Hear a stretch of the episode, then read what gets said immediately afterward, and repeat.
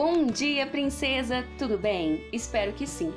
Para a reflexão desta manhã, eu gostaria de ler com você Salmos 41, verso 1, que diz assim: Como é feliz aquele que se importa com o pobre!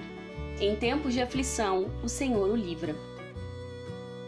Jesus descreveu o seu povo como luz, como uma candeia que, mesmo sendo coberta, não deixa de iluminar, ou seja, ele nos chamou para brilhar para fazer a diferença, resumindo, para ser como Ele.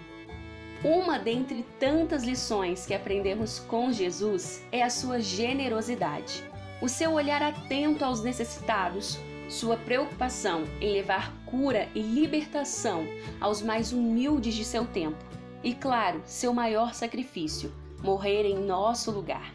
Que exemplo de generosidade, não? O dicionário Aurélio define generosidade como virtude daquele que se dispõe a sacrificar os próprios interesses em benefício de outrem, magnanimidade. Uma virtude vista no próprio Jesus, não é mesmo?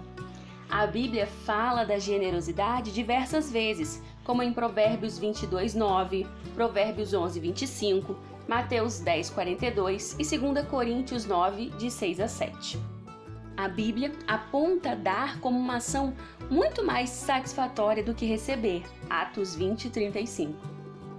Se quisermos seguir os passos de Jesus, então precisamos escolher a generosidade, não movidas pelo que ganharemos, mas focadas em como podemos ser úteis. Podemos contribuir não apenas financeiramente, mas com tudo aquilo que for necessário. Às vezes, encontraremos alguém sedento por um copo de água ou por um prato de comida.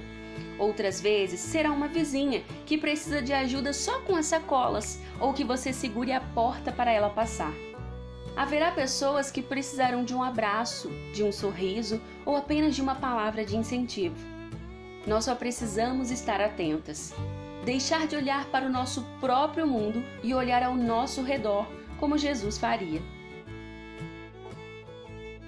Toda vez que penso em generosidade, logo me vem à mente a figura de Oskar Schindler, um grande industrial alemão que durante a Segunda Guerra Mundial enriqueceu com a produção de esmaltes, munições e panelas, que eram vendidos para o exército alemão durante a guerra. Mesmo sendo membro do partido nazista, Schindler, ao lado de seu contador judeu, decidiu fazer a diferença e empregou vários judeus em suas fábricas, salvando-os da morte quando estes deveriam ser levados para os campos de concentração bem no finzinho da guerra. Schindler gastou quase toda a sua fortuna negociando com oficiais da SS para salvar seus funcionários. Anos mais tarde, quando estava falido, Schindler foi ajudado pelas mãos daquele que ele ajudara a salvar. Que exemplo de generosidade, né? Princesa, que o Senhor possa nos ensinar a agir de maneira generosa, nos ensinando a olhar pelos que estão à nossa volta e a servi-los com amor. Amém? Tenha um dia abençoado, escolha a generosidade e até amanhã, se Deus quiser.